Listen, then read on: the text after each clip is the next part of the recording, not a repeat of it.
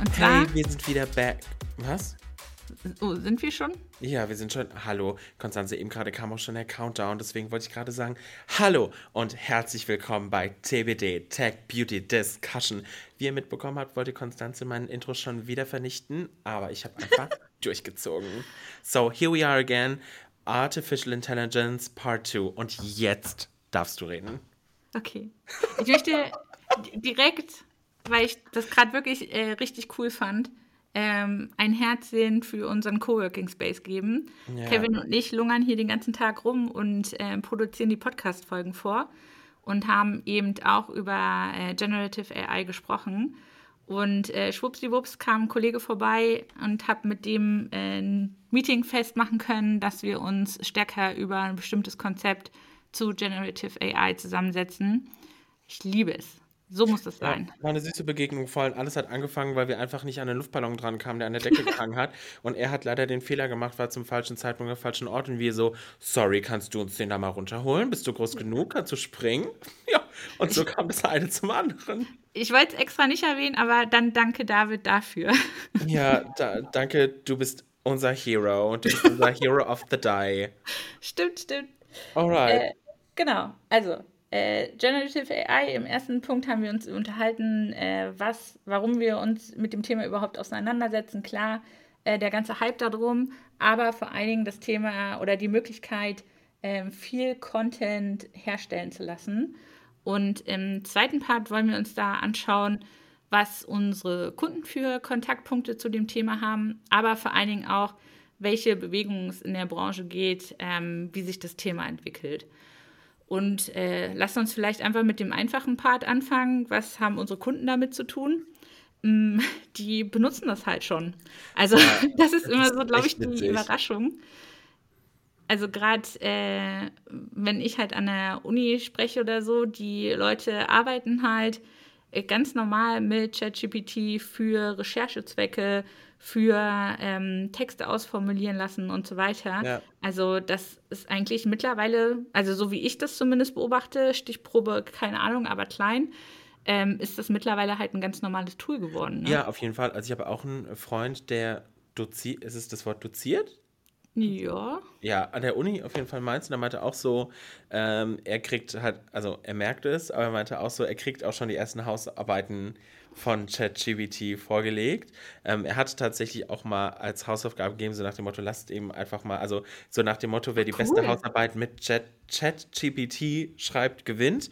War natürlich kein ernstzunehmende Hausarbeit, ne? Aber halt so nach dem Motto, ne, wie gut kannst du deinen Prompt schreiben, damit ähm, er da was rausbekommt. Er meinte auch, das, was bei rauskommt, ist schon ziemlich gut. Das Einzige, was er meinte, was man wohl auch beachten müsste, ist Faktencheck, weil manchmal stimmen wohl geschichtliche Fakten oder gerade Statistiken wohl nicht so ganz.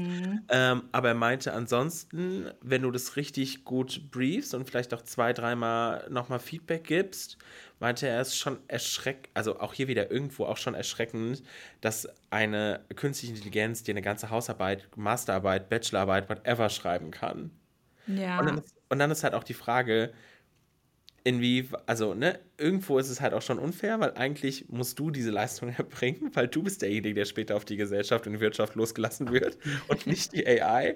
Aber auf der anderen Seite ist es halt super witzig und irgendwie hast du ja trotzdem den Input geliefert, zumindest ist das Briefing für dieses Tool geliefert. Aber du kannst ja, Ja. alles machen, ne? Ich meine, ich habe ja auch im ersten Teil gesagt, das Ding hat mir einen Contentplan für TikTok geschrieben und ich habe es wirklich sehr rudimentar, rudim, äh, rudimentär gebrieft, ja? Also da frage ich mich, wo hört's auf? Kann es mir auch den, kann, kann es mir auch einen Make-up-Look vorschlagen? Ja, Bestimmt. klar kann es das. Aber tatsächlich, mh, als ich studiert habe, war das noch so, ähm, Google für Recherchen zu benutzen, ist ein No-No. Und wenn überhaupt nur Wikipedia. Und was mache ich halt heute den ganzen Tag? Also, ne, oder selbst wenn ähm, mittlerweile äh, super viele Quellen auch im akademischen Bereich sind digitalisiert und so weiter.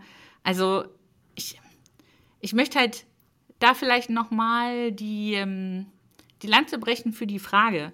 Also, mir ist es persönlich als, oder mir wäre es als Professor super egal, dass du 20, ähm, 20 Seiten mit einer Argumentation ausfüllst sozusagen oder dass die gut geschrieben ist.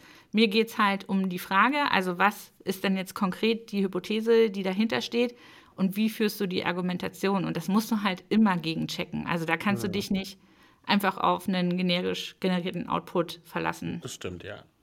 Und von mhm. daher, also mittlerweile, mir sind ja auch Anschreiben in Bewerbungen ähm, so, ziemlich egal, sondern mhm. mir geht es halt eher darum, halt wirklich ähm, herauszufinden, was ist denn die, was ist denn das, was die Person mitbringt, was ist der Mehrwert fürs Team und nicht irgendwie so schreibt man ein Standardanschreiben oder so, ne? Also, ne? So ganz ehrlich. Ja. Aber um, und von daher. Ja, also ich weiß auch, eine Freundin von mir hat ihr Fahrradschloss über ChatGPT gesucht. Es hat nämlich jetzt ein E-Bike und wir wissen alle, das, ist, das sind ja irgendwie die neuen Augensterne ähm, und man muss sie gut schützen.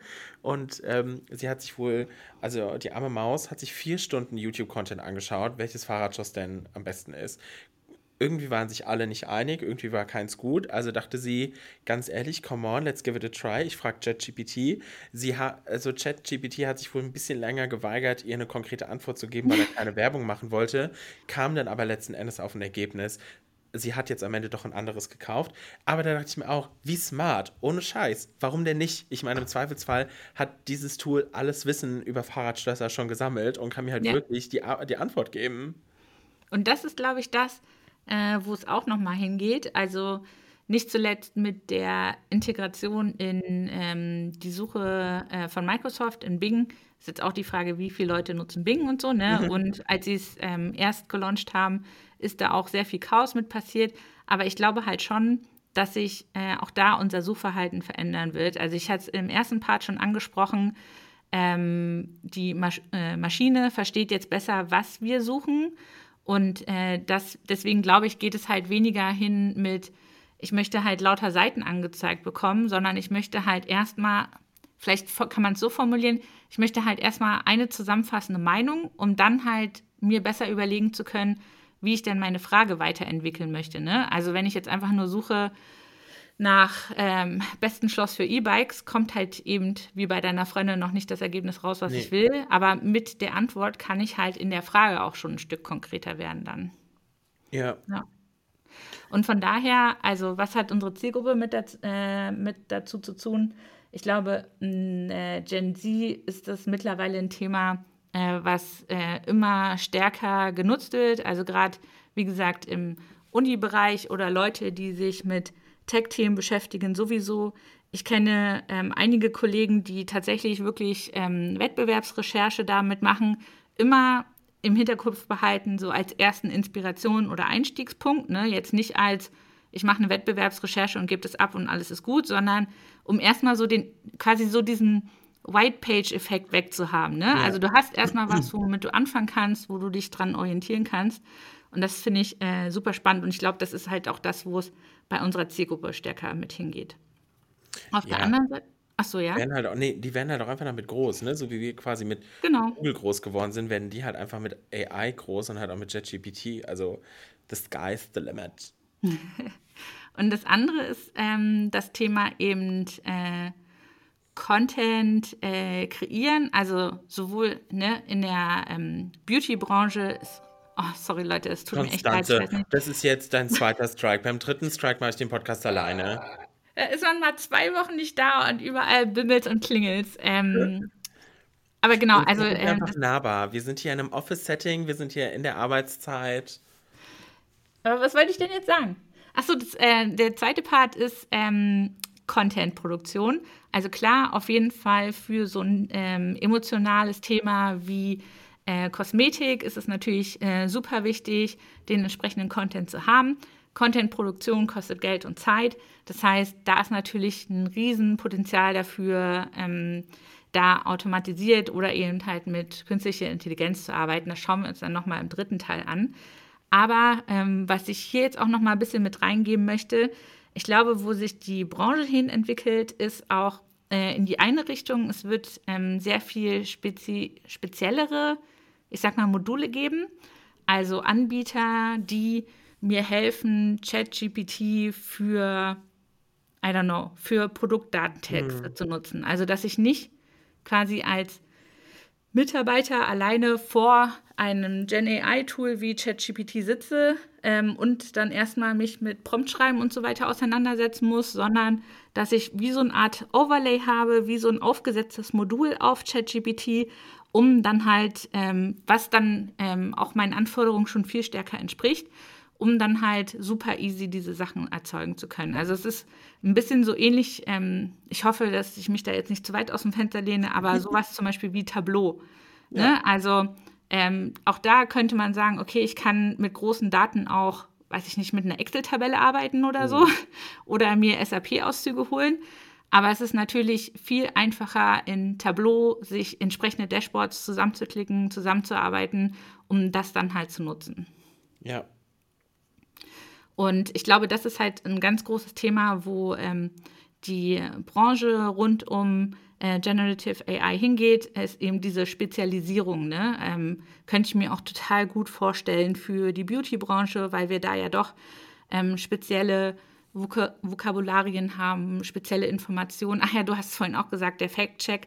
Ähm, also aktuell ist es ja auch die Frage, auf welcher Datenbasis ist ähm, ChatGPT trainiert. Ja. Ähm, wenn wir uns jetzt Beauty-Content anschaut, ist der eben noch teilweise sehr stark amerikanisch geprägt und ähm, nicht ganz top aktuell.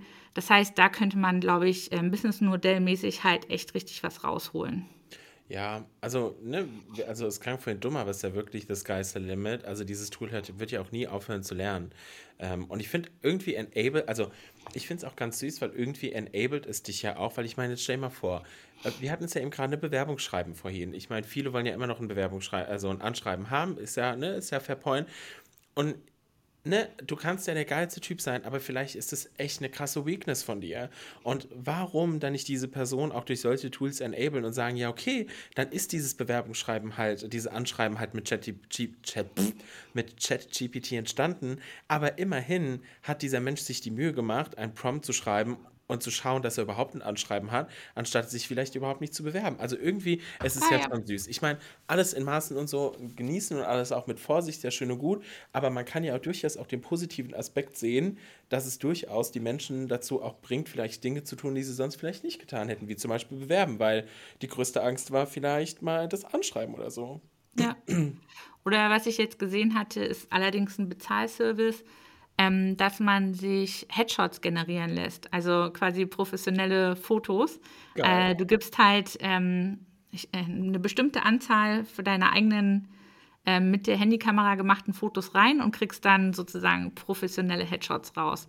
Ich, also dieser Weg zum Fotografen, um diese Fotos selber zu machen, ist für mich auch anstrengend. Ich hatte ich hab es wirklich. Ich habe letztens, ich musste meinen Reisepass neu machen. Ich habe den, den super fancy Hightech die Fotostation meiner Stadtverwaltung tatsächlich benutzt. Das war irgendwie schon crazy cool.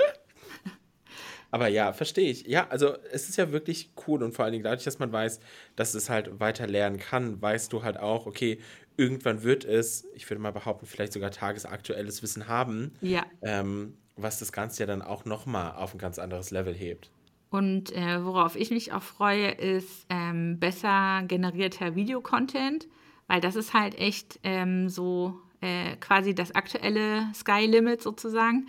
Ähm, da gibt es halt äh, Ansätze von verschiedenen ähm, Unternehmen, unter anderem auch Google, um, damit man eben ähnlich wie bei äh, Midjourney oder DALI, dass man halt hinschreiben kann, ich möchte, dass der Golden Retriever jetzt nicht nur den Apfel hält, sondern mit drei Äpfeln jongliert oder so. Mhm. Ähm, oder was ich auch total spannend finde, das nachträgliche Animieren von Fotos. Also, ne, dass ich, dass dann die Sachen durch die Gegend fliegen, yeah. die Produkte und sich umeinander drehen oder so. Also da bin ich noch echt gespannt. Und das ist ähm, wenn ich jetzt mal ein bisschen so von der Beauty-Branche weggehe, oder vielleicht auch ist es nicht ganz so weit weg, ähm, worauf ich mich halt auch sehr freue, äh, ist, wir hatten ja vorhin so ein bisschen die Hypothese aufgemacht, ist äh, Metaverse jetzt eigentlich tot, äh, weil ChatGPT ist das nächste Thema. Ähm, Gen AI ist einfach ein Katalysator mit davon, weil natürlich brauche ich für die ganze Metaverse-Thematik auch unheimlich viel Content und ähm, 3D-Content. Und da hilft es mir natürlich auch, wenn ich äh, Tools habe, die diese generieren, anstatt dass ich die selber alle erstellen muss. Ja, auf jeden Fall. Also es nimmt, also Nee, ich wiederhole mich. Es ist einfach, also es ist wirklich faszinierend, was dieses Ding kann. Also was man generell mit AI machen kann. Ne? Also mhm. ich hatte mhm. letztens auch irgend so, ein, ein, ein, Bekannter hatte mir auch geschickt, so hey, hier wieder was Neues zum Rumexperimentieren, auch eine Grafik-AI. Und ich glaube, ich habe irgendwie ach, mega random irgendwie eingegeben, futuristische Stadt im Universum, Regenbogen es war einfach, ich dachte mir so, alter Falter, wie crazy. Und es war nicht irgendwie so ein komisch verzerrtes Bild, wie man es halt so kennt, sondern es war wirklich, du hättest sagen können, krass, das hat mir ein Grafiker irgendwie fancy design. Und da war ich so, wow, einfach wow. Oh, das ist noch ein, äh, das bringt mich noch auf einen sehr guten Punkt. Ich hatte mich letztens ein bisschen intensiver mit einem Game Designer dazu unterhalten, also auch einfach nur bei einem Kaffee und so, ne? Ähm, wie er das Thema äh, Gen AI sieht. Und da war, also, ne, meine kleine Hypothese dahinter war, hat diese Person Angst, dass sie demnächst mhm. wegrationalisiert wird. Ähm, und er äh, sieht es halt tatsächlich auch so, ähm, wie wir schon angedeutet haben. Es geht halt vor allen Dingen darum, die entsprechenden Fragen zu stellen, beziehungsweise den Prompt zu schreiben. Denn ähm, wobei man aktuell oder was man aktuell ja eine Offenheit haben muss, ist, was das Outcome angeht. Ja. Also wenn ich jetzt sage, ich organisiere ein Model-Shoot oder ich ähm, kreiere eine Gaming-Welt, dann kann ich jeden Pixel daran verändern oder kann mir ein spezielles Model aussuchen.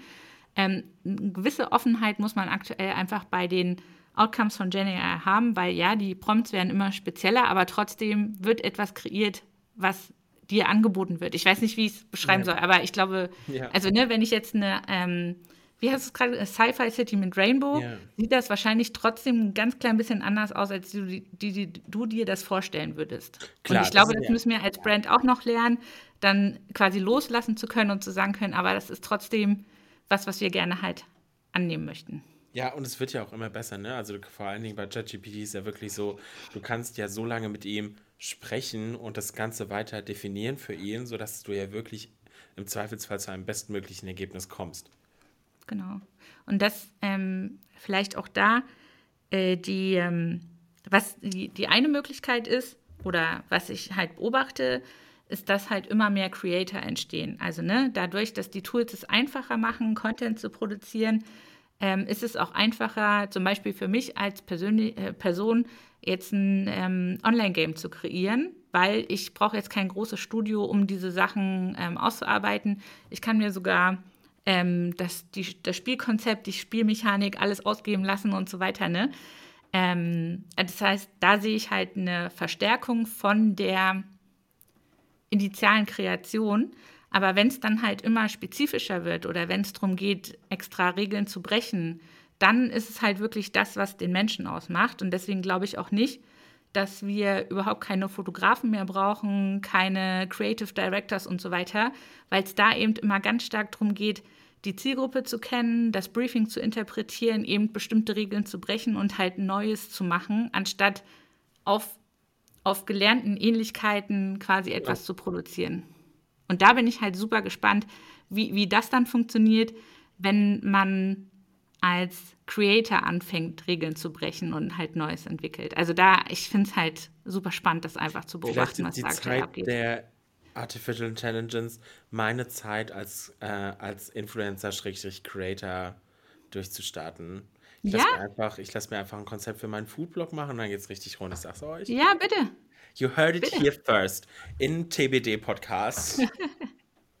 Kevin startet ich, durch. Ich, Genau. Und ich werde endlich mein äh, Handy-Game veröffentlichen, von dem ich seit sechs Jahren rede und aber überhaupt nicht Wirklich jetzt? Eier in der Hose habe, das mal anzugehen. Oh mein Gott, du hast, du hast so Whole Idea und so. Ja, klar. Das hast du nie erzählt. Ja, bitte, hier, heard it first. You heard it here first, Leute. Konstanze bringt ein Mobile Game raus. Geil. ich hoffe, es ist funny. Ich bin Natürlich. ja leicht addicted mit so einem Shit, ne? Muss ich ja sagen. Das ist ganz, ganz böse. Aber ja, also vielleicht ist dann die übernächste Stufe von ChatGPT auch einfach eine Kuration, weil es dann so viel Inhalte gibt, so viel mehr Content in allen möglichen Branchen, dass Kuration noch mal wichtiger wird. Steile These am Ende. Dritter Teil schauen wir uns an, was das Thema mit der Beauty-Branche konkret macht, was wir da zum Beispiel auch uns äh, gerade anschauen oder wie wir das Thema annehmen und der versprochene OMR-Wrap-Up. Und vielleicht ist Kevin bis dahin auch schon viel zu fame geworden mit seinem ChatGPT AI Foodblog und ist einfach raus hier aus der Kiste. Ja. Nein, Spaß. Ähm, aber vielleicht haben wir wirklich, vielleicht bist du dann schon im ersten Schritt deines Mobile Games und vielleicht habe ich dann zumindest mal einen zweiten Instagram-Account oder so angelegt oder einen TikTok-Account für meine Food-Sachen. Das wäre schon mal ein Schritt. Stimmt. Alright, Leute, es war super schön, dass ihr wieder eingeschaltet habt. Nicht vergessen, liken, teilen, kommentieren und natürlich abonnieren. Und wir hören uns beim nächsten Mal wieder. Ciao. Tschüss.